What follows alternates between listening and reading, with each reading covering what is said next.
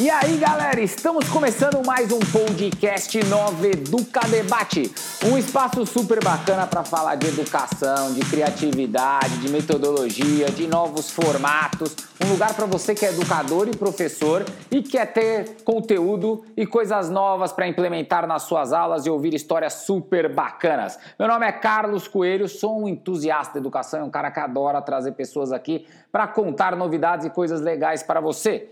E nós estamos no podcast Nova Educa Debate, já começando aquele velho pedido que pode ajudar bastante a gente. Dá um feed lá dentro do Apple Podcast, dá um feed dentro do Google Podcast, dá um feed no Spotify ou no nosso site www.consultorianoveduca.com.br barra podcasts com S no final. Dá aquela força. E quer falar com a gente? Também tem Instagram e Facebook, é só digitar lá na barrinha de busca, Consultoria Nova Educa e fala que a gente está junto aí, podemos interagir e conversar com você. O Carlos não apresenta esse programa sozinho, eu tenho hoje dois convidados que vão me ajudar bastante nas perguntas e vão comentar. E eu queria trazer agora para você, em primeiro lugar, Camila, seja bem-vinda ao nosso programa, manda um oi para a galera. Olá, pessoas. E junto com a Camila hoje está o Rafael. Rafael, manda um oi pessoal. Fala galera, tudo bem? Beleza! E hoje a gente vai trazer um assunto bem diferente, um assunto que eu acho que é super legal. A gente já fez uma pré-pauta aqui que foi super interessante, que eu acho que vai trazer para a gente algumas realidades que a gente tem que prestar atenção e ouvir. É, nós vamos falar sobre educação, sobre inclusão e sobre esporte e como que a gente tem que lidar com isso e como é que a gente vai trabalhar. E hoje a gente trouxe um cara que tem um projeto super bacana, que ele é professor, treina os os usuários de cadeira de rodas e traz aqui um vai trazer com certeza uma história muito legal para você que gosta dessa pegada e que se preocupa com essa temática. Mauro, seja bem-vindo ao nosso programa. Aqui a regra é o convidado se apresenta, então por favor, conta um pouquinho quem é você para a galera. Fala pessoal, obrigado aí pelo convite, é um prazer estar aqui com vocês. É, eu sou o Mauro Furtado, hoje sou treinador e meio que coordenador do projeto do, da HD Camp, o grupo de amigos deficientes esportistas de Campinas. Né? Então a gente vem trazer um pouquinho dessa realidade do trabalho com o basquete em cadeira de rodas. E eu, como você falou, sou professor, sou formado na Unicamp, tenho um mestrado lá também em Educação Física Adaptada. Então vamos dar uns, uns pitaquinhos aí, dar uma, umas ideias aí pro pessoal sobre essa realidade, sobre a pessoa com deficiência, sobre o basquete, sobre a educação física e a educação que é mais importante disso tudo também. Galera, você que se interessou, continua aí. É só uma vinhetinha para dar um oi para você, a gente já volta para as perguntas. Podcast Nova Educa Debate, um bate-papo sobre o futuro da educação com profissionais do mercado. Beleza, galera? Vamos lá. Mais uma vez, Mauro, obrigado pela sua presença aqui no nosso programa. Eu acho que é legal a gente começar aqui o programa para colocar todo mundo entendendo o que está rolando. O que, que, é esse projeto que você trabalha? O que, que, é que vocês fazem? Como ele funciona? Se você puder dar um resuminho aí para a galera, seria legal. Legal, é. Mais uma vez eu que agradeço poder estar tá falando um pouquinho do nosso trabalho aqui.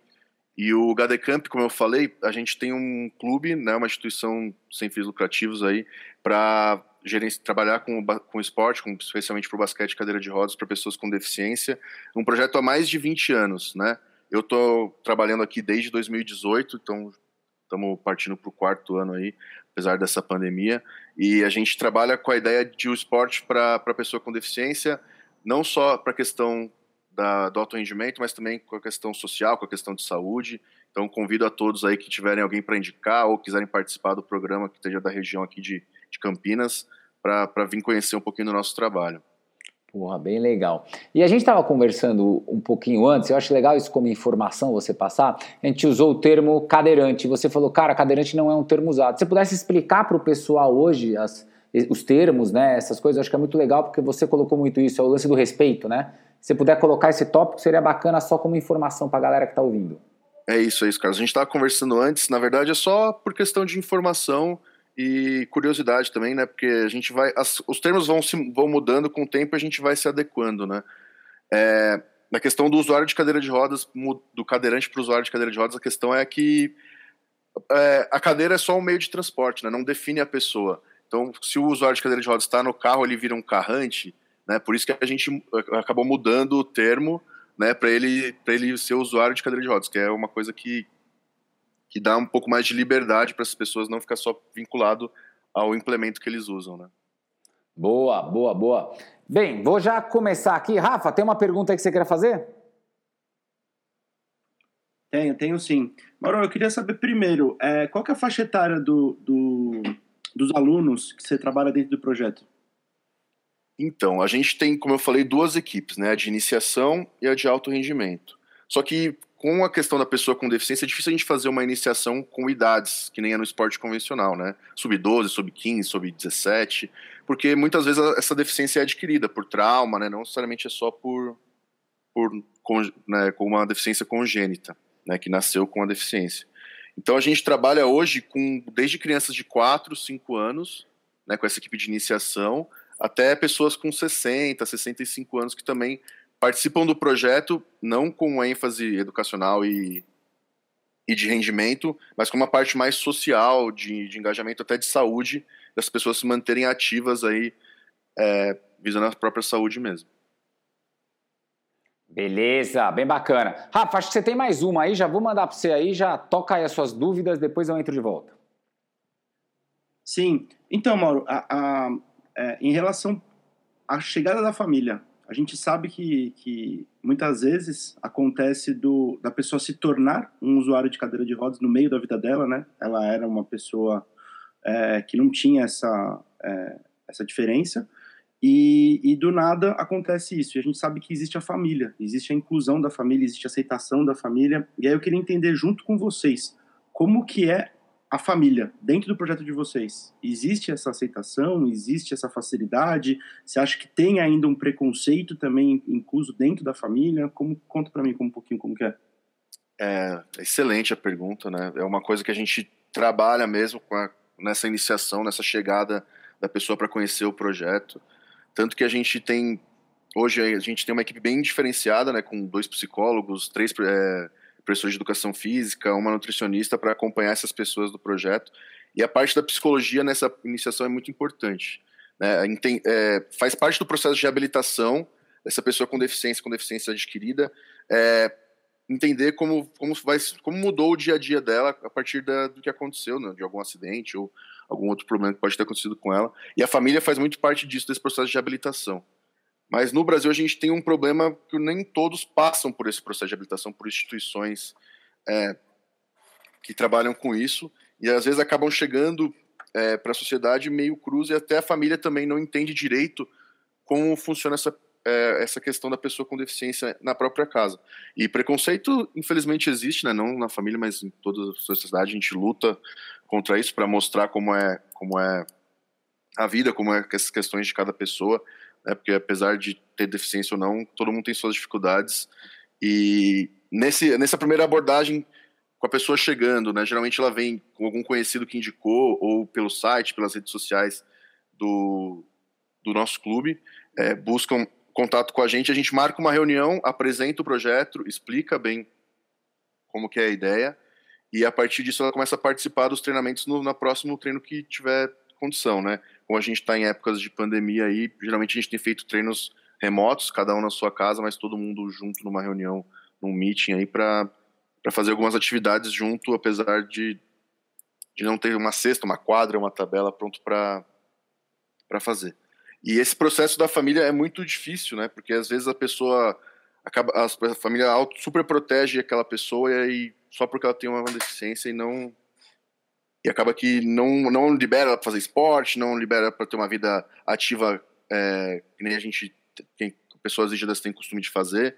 Então é um trabalho em conjunto para essa pessoa entender o próprio quadro, o que, que ela pode fazer, o que ela tem de autonomia e até para a família acompanhar junto. Então é, é muito, muito legal essa participação. É muito interessante quando a gente consegue mesmo fazer essa mudança aí nesse, nessa chavinha da família para a pessoa. Boa. E aí você está colocando uma coisa, Mauro, que eu acho que é, vamos começar entrando, né? Eu acho que já vamos falar de esporte, depois a gente pode falar um pouco de educação, mas entrando no esporte, assim, é, qual que é a importância do esporte para o usuário de cadeira de rodas, né? O que que o que, que tem de transformação? É fundamental a importância, né, Carlos? Para o esporte na vida de todos nós, né? É importante a gente manter uma vida ativa, saudável, para a gente conseguir viver cada vez mais e melhor.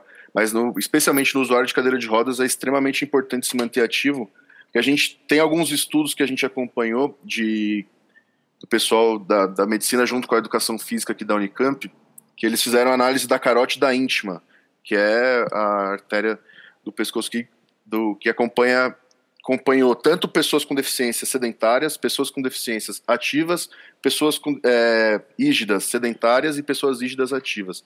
E comparou que com a, a carótida da pessoa com deficiência ativa é parecida, né, tem alguns resultados parecidos com a carótida de pessoas sedentárias ígidas. Isso quer dizer o quê? Que tem grande risco de ter problema cardiovascular, grande risco de ter problema respiratório, as pessoas com deficiência, ainda mais sem elas é, sem elas estarem com uma vida ativa sem treinar e tudo mais. Então, do ponto de vista de saúde, é importante essas pessoas estarem ativas em treinamento, buscando uma modalidade que elas gostem. A gente espera que o basquete seja essa modalidade. Mas também tem a questão educacional, né, que a gente vai falar mais para frente, né, de formação de cidadão, formação de caráter aí, e também a questão social, né, as pessoas estarem no nosso caso é um esporte coletivo, estar convivendo com outras pessoas com deficiência, trocando experiência, as famílias às vezes até se tornando amigas e trocando essas experiências também de como que lidam com certas situações aí, né, qual que é o melhor é, equipamento para fazer um cateterismo vesical, para poder urinar e tudo mais, então a gente percebe e acompanha essas trocas entre eles, é, que é muito legal. Então o esporte, é, além de, da questão saudável, social e é muito importante para essas pessoas e para todos, né, eu acho. É o lance da inclusão, né? Como trazer a pessoa de volta para a sociedade. É bem legal esse seu trabalho. Camila, tá com uma pergunta aí? Passa a bola para você. Oi, Mauro. É, então você está falando aí para gente, Mauro, que o esporte ele vai impactar tanto na vida do usuário de cadeira de rodas como na família dele. A, a longo prazo, ao longo dos meses, qual a maior mudança que você vê no pessoal que está treinando? É, a gente espera que impacte sim. Na verdade, a gente trabalha bastante para isso, né? Que a gente consiga ir mudando a sociedade aos pouquinhos aí, com uma pessoa de cada vez. E o esporte impacta principalmente, na minha visão, assim, na questão é, de autonomia dessa pessoa com deficiência, né? Desse, desse usuário de cadeira de rodas aí. Porque às vezes ele vai ganhando mais força, vai pegando mais mais condicionamento físico, acaba que facilita numa transferência, às vezes não precisa daquela ajuda para ir para a cama, não precisa daquela ajuda para ir para o box, tomar um banho, começa a se virar sozinho. Então é uma coisa que a gente sempre fala para eles, né, para qualquer idade. Quanto mais independente você for, não é nem melhor para sua família que está te acompanhando, não é melhor para o professor que está junto, mas é melhor para você. Você consegue se colocar em situações que você consegue é, tomar conta de você mesmo. Então a gente a gente sempre está ali para ajudar, mas sempre o máximo de ajuda que eles, o mínimo de ajuda que eles precisarem melhor, não para nós, mas para eles também, né? Então acho que a autonomia é o principal que a gente vê, assim, além das questão de autoestima, né? De tem atleta que chega com vergonha de estar tá usando cadeira de rodas, já teve caso de atletas australiano que andava só de skate, é, teve de atleta nosso que, que eu já trabalhei em outros clubes que gostava só de andar de muleta, mas com o esporte, convivendo com, essas, com, com, tudo isso, acabou que criou uma autoestima, se colocou na cadeira, se sentiu melhor, mais à vontade com a cadeira. Então, é, são vários fatores, muita coisa que a gente trabalha e acompanha nesse desenvolvimento dessas pessoas. Mauro, cara, me veio uma pergunta aqui. A gente tem um público, obviamente, são de educadores, professores, né, coordenadores e diretores de escola que estão ouvindo aqui. E, e, e, dentro de uma escola você tem, é, não é o maior número né, de alunos usuário de cadeira de rodas, normalmente é o menor número, né?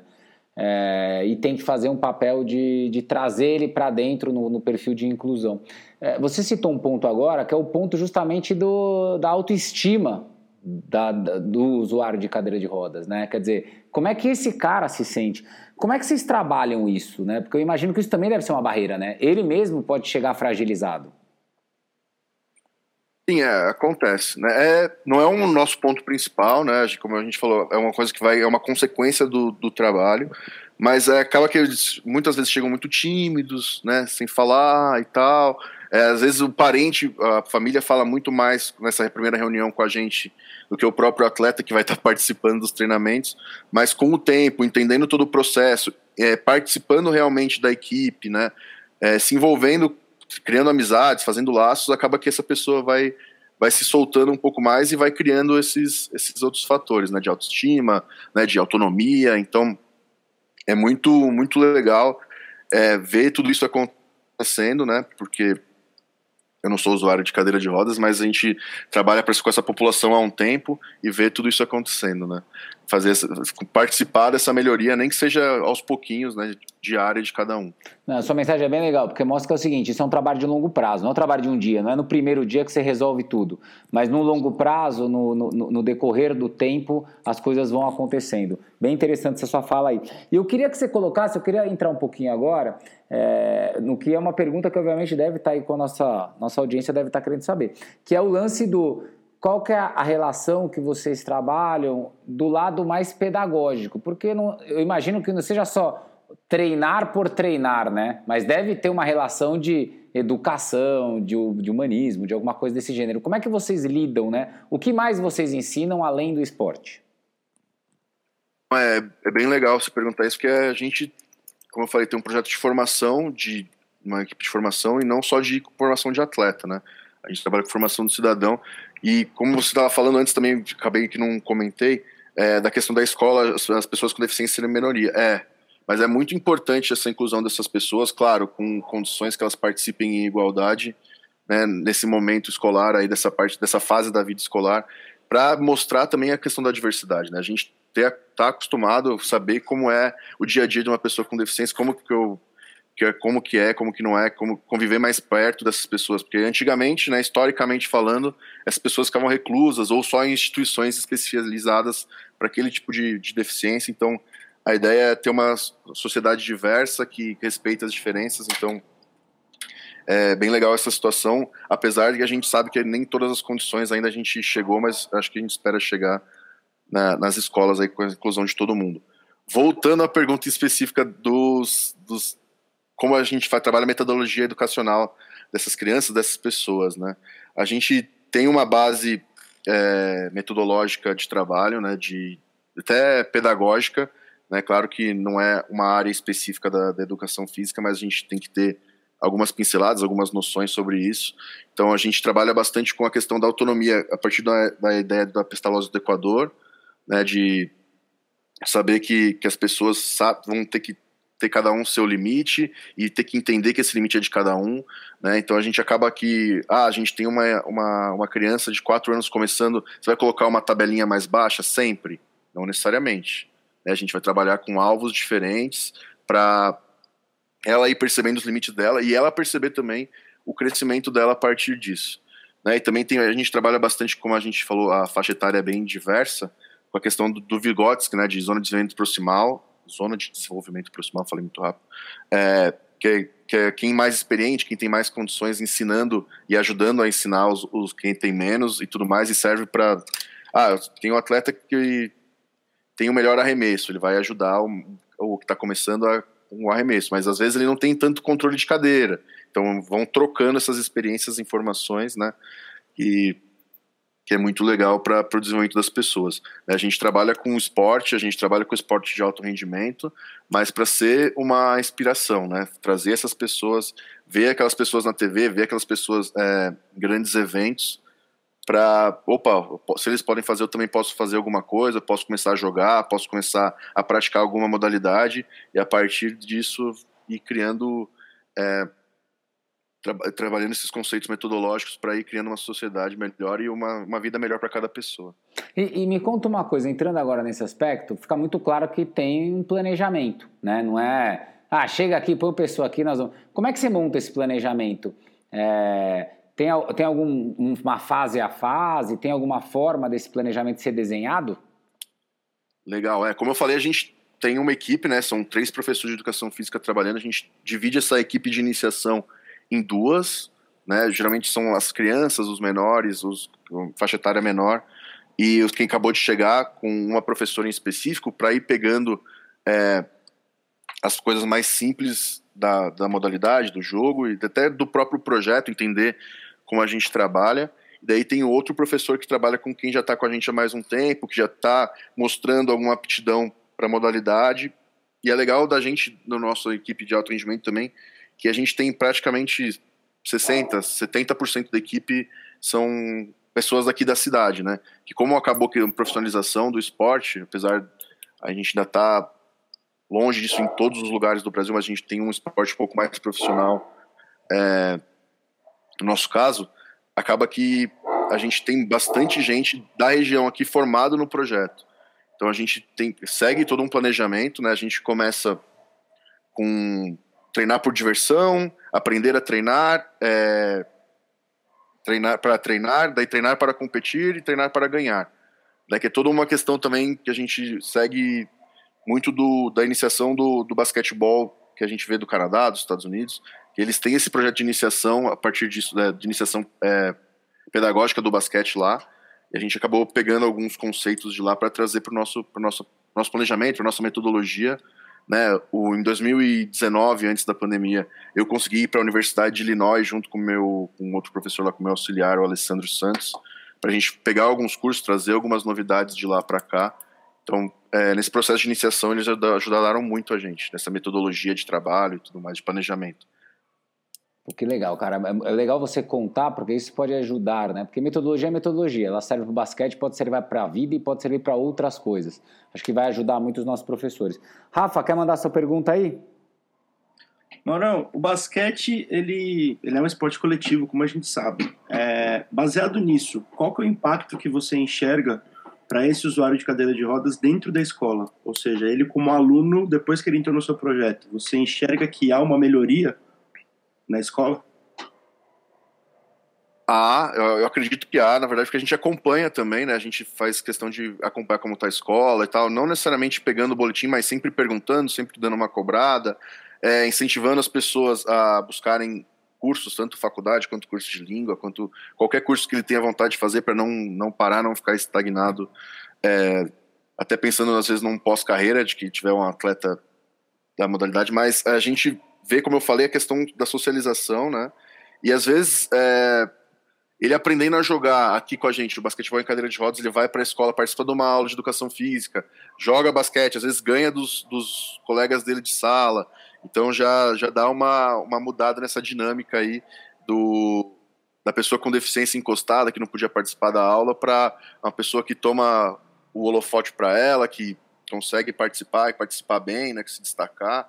Então, é uma coisa legal. E até a gente já fez também cursos para professores é, de educação física para ajudar essa inclusão. Às vezes tem uma pessoa com deficiência na, na aula, como é que eu posso fazer para adaptar e tal? É, é, bem legal. Boa, boa. Camila, tem uma aí? Sim. Então, Mauro, eu estou imaginando aqui que os mais antigos do seu projeto estão ajudando os mais novos. Existe essa coletividade, essa empatia? Como que vai acontecendo isso entre os alunos? Aumento, conta um case para nós aí, conta uma história legal aí. É, não, perfeito. Como eu falei, a gente tem dois professores, duas turmas um pouco divididas nesse momento, mas sempre a gente traz junto em determinados momentos, quando a gente vai, vai junto, vai sempre é, especificando para cada, cada atleta, mas também sempre tentando trazer essa, essa vivência coletiva deles aí, para ter essa troca de experiências, né?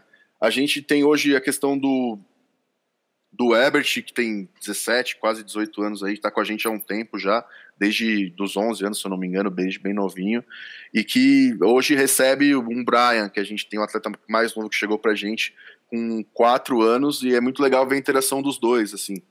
É, eles, ó, oh, Brian, não vai, não precisa correr tanto, não se dispersa aqui, volta para cá pro treino, é, vamos ver o que, que o professor está pedindo para fazer, opa, ó, agora é hora da aula, da água, que a gente vamos lá pegar a nossa garrafa, encher, cada um cuida da sua. Então é legal ver essa interação deles e a partir dos conceitos que a gente foi trabalhando com eles desde bem novinho, né? Então ver ele passar isso para frente é muito legal. Beleza, Camila, quer dar sequência aí?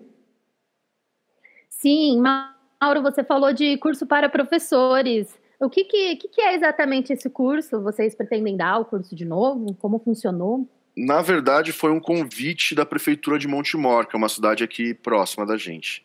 Né? Não foi, não foi pela, pela nosso, pelo nosso instituto, pelo nosso, pelo nosso clube aqui, mas foi especialmente para mim, né? Porque eles fizeram, eles fizeram uma série de palestras com, com as pessoas explicando um pouquinho de cada modalidade e eu fui falar sobre um pouco do basquete em cadeira de rodas e como que a gente poderia adaptar isso para uma aula com pessoas rígidas e pessoas com deficiência junto. Né? Então acabou que foi bem legal essa experiência para mim como palestrante, né? Que, que acho que é sempre bom a gente trocar com professores que estão na área mesmo da escola escolar. e também para eles, para opa, eu consigo colocar uma cadeira às vezes no chão da quadra, fazer uma criança correr, sentar, sem que ela caia, podendo é, simular um arremesso sentado, que facilitaria também para a pessoa com deficiência estar praticando junto comigo. Então, foi uma experiência bem legal. Bacana, bacana. É... Mano, cara, acho que você está contando para a gente coisas super diferentes, é, que com certeza não fazem parte do nosso dia a dia, e como a gente tem que é, olhar para esses trabalhos e valorizar pra caramba, né? E falar, putz, porque quando a gente não está dentro da situação, é, a gente não tem noção do que, que é o tamanho do trabalho, a importância do trabalho, o que é o planejamento desse trabalho. E eu queria que você colocasse para a gente um pouquinho, assim, qual que é a diferença que você sente é, de um treinamento, né? Porque você é um professor de educação física. Então você sabe o treinamento do usuário de cadeira de rodas, mas você sabe o treinamento de um atleta normal, né? Tecnicamente você estudou para os dois. É, qual que é a diferença? Como é que você vê? Quais as preocupações que você tem que ter hoje no seu trabalho que você não teria é, com um, um, atleta, né? Vamos dizer um atleta que não tem a deficiência. E, e qual é a, o ponto também legal que você sente de experiência que você tem hoje que você não teria com um atleta sem deficiência? Não, é. É legal essa pergunta, né? A questão das diferenças do trabalho. Conceitualmente, né, a questão do, do treinamento mesmo específico, não tem grandes diferenças. É claro, vão ter atletas que vão conseguir fazer certas coisas, vão ter atletas que não, por conta da própria deficiência. Então a gente vai ter que adaptar esse treinamento. Não, não adianta eu querer fazer um treino de perna para uma pessoa que tem uma lesão medular e que não tem movimento, né, não tem sensibilidade de, de perna. Mas a questão é, de conceito de treinamento, de carga, é, de pausa, de volume. Então, são todas as coisas que a gente pensa no mesmo modelo que a gente pensaria para uma pessoa rígida. O que vai mudar é a gente entender o caso de cada pessoa e cada deficiência. Então, no meu caso, eu comecei, hoje eu estou trabalhando com basquete cadeira de rodas, eu comecei como preparador físico do rugby em cadeira de rodas, né? E essas pessoas, esses atletas muitas vezes não tinham a capacidade de ter sudorese, né? Não, não transpiravam. Então a gente não adianta a gente querer fazer um treino extremamente volumoso de uma hora seguido, sem pausa, porque eles vão entrar em estado febril, porque não tem controle termodinâmico do, do próprio corpo. Então eles têm que sempre parar, ter uma questão de às vezes 12 minutos ali de treinamento para dar uma paradinha, para eles poderem se molhar e tal, para manter é, a temperatura corporal adequada. Então vai depender muito de cada, cada caso, né? Na questão do basquete a gente tem que entender muito mais às vezes o controle de tronco, a altura de cadeira que a gente pode colocar esse atleta, o quanto, é, mas a gente tem um pouco, consegue colocar um pouco, um pouco mais de volume né, nesses atletas é, durante o treino. Então a questão conceitual é a mesma. A gente vai trabalhar com os conceitos teóricos iguais, só que a gente vai ter que entender a deficiência de cada um né, essa individualidade de cada pessoa. É claro que isso também é um conceito de treinamento é geral, né, para todos a gente tem que entender cada pessoa ainda, mas é, especificamente como aquela deficiência pode me responder caso tenha algum problema. Então a gente tem que entender da deficiência do treinamento. Então é um pouco é bastante coisa na cabeça do professor aí. Você vai contando, você vai vendo a complexidade, né? Você percebe que não é um, um papum, vai lá, qualquer um chegar lá e resolve. Não, eu, né? eu, me sinto me embolando às vezes também, mas é. eu acho que tá ficando claro. Qualquer coisa vocês perguntam de novo. Não, não, não. Você está sendo super claro, cara. A gente está entendendo, para tá dando uma aula pra gente, né? Porque você está contando uma realidade que a gente não tem noção do tamanho que é de planejamento, de metodologia, de organização para realmente entregar um bem-estar para alguém, né? Porque inicialmente você não treina todo mundo de alto rendimento. Então, automaticamente, está entregando primeiramente um bem-estar para a população, para depois a gente entrar na parte de esporte e treinamento. Mas, Rafa, quer mandar uma pergunta aí? Quero, quero. É, vamos falar um pouquinho sobre rendimento alto nível. O GADECamp, é, vocês pensam ou vocês têm projeto para a Paralimpíada, por exemplo? Na verdade, a gente tem, né? A gente hoje é o terceiro melhor time do país, né? Ficamos com bronze em 2019, né? 2020 não teve por causa da pandemia. A gente está vendo as condições aí. Se em 2021 a gente vai conseguir competir de novo, né? Tanto no a gente ficou em terceiro tanto no Campeonato Brasileiro da Primeira Divisão, né? Quanto no Campeonato Paulista, que também é um dos campeonatos estaduais mais fortes do país aí.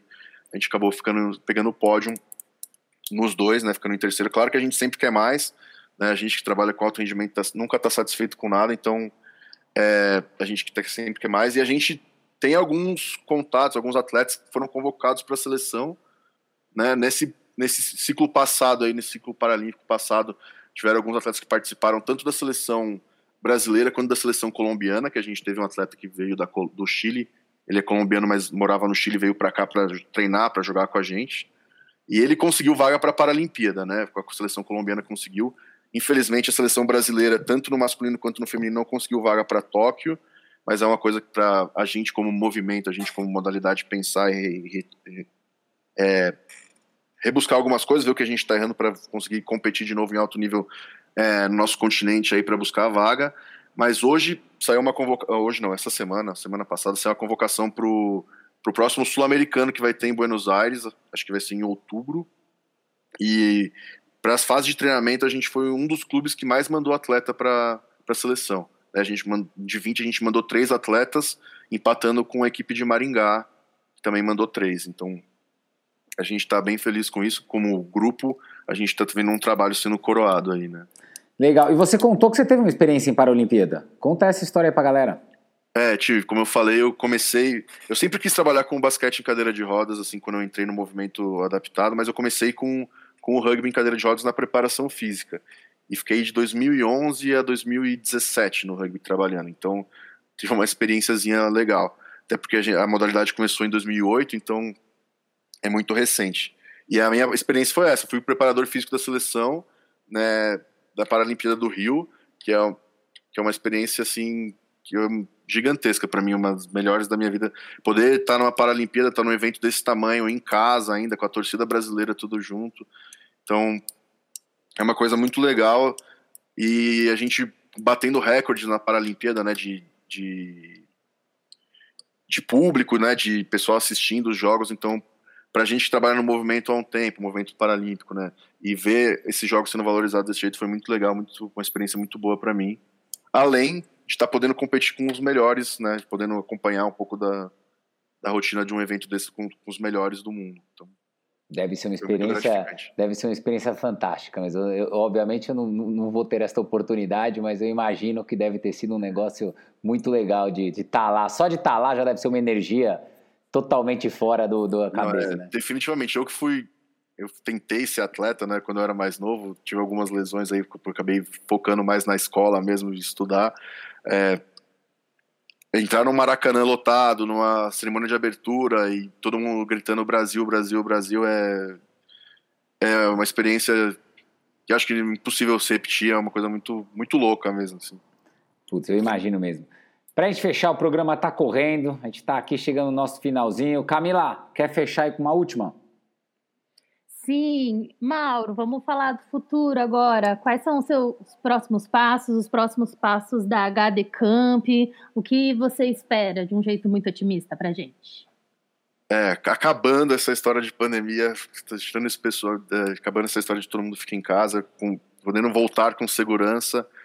É, os projetos agora são, como eu falei, a gente bater campeão, né? Chegar em primeiro lugar aí, a gente esforçar para fazer cada vez mais o nosso melhor é, com a equipe de alto rendimento e, como eu falei para vocês, colocar em prática aquele projeto nosso que a gente estava começando antes da pandemia é, chegar no Brasil, né? Que é a questão da gente conseguir massificar e criar uma rede para trazer mais pessoas possíveis para o pro projeto, né? Para conhecer o esporte, para conhecer a modalidade e às vezes quem sabe até começar a fazer outras modalidades, né? Então a ideia agora é de crescimento mesmo, de conseguir trazer mais pessoas para participarem e eu cada vez mais agradeço a gente poder estar tá falando aqui um pouco do nosso trabalho para ajudar nessa divulgação também.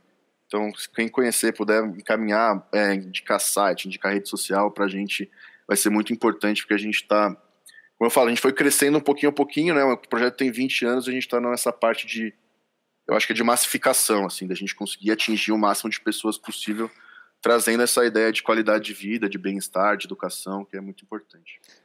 Mauro, cara, queria agradecer demais sua participação. Achei que foi fantástico, uma super aula pra gente. E eu queria que você coloca aí, fala pra galera. Eu acho que assim, vou te dar as suas últimas palavras, né, pra você poder se despedir do pessoal e já coloca o site, Instagram, onde a gente acha vocês. Pô, eu que agradeço, cara. Espero que tenha sido de de um pouquinho de aprendizado para todo mundo aí que tá, que é nossa audiência que está acompanhando aí. Fico sempre à disposição, então quem quiser entrar em contato comigo também fico aberto. E como eu falei, geralmente nas redes sociais, Instagram, hdcampbasquete, e no site www.hdcamp.com.br vocês conseguem encontrar os nossos contatos lá para conhecer um pouquinho mais e quem sabe nos encontrarmos aí. Ótimo. Muito obrigado, Maurão. E galera, você que curtiu o programa, aproveitando, segue o GDCamp e aproveita e segue também, dá aquele feed bacana pra gente no Spotify, no Apple Podcast, no Google Podcast ou entra lá no nosso site www.consultorianoveduca.com.br barra podcasts no, com S no final. E, porra, queria falar com vocês, quero dar uma indicação, quero perguntar, quero ver conteúdo que vocês colocam. Rede social, galera, Instagram e Facebook, digita lá na barra de busca Consultoria Nova Educa, segue a gente, você vai estar sempre ouvindo coisas legais. Rafa, muito obrigado pela sua participação nesse programa. Valeu, galera. Obrigadão. Camila, mais uma vez, thanks so much. Ah, é sempre um prazer. Ótimo! E galera, acompanha aí, hein? É só mais uma temporadinha, mas tem muito conteúdo legal que está vindo e que está salvo para você ouvir. A gente se vê na próxima. Valeu!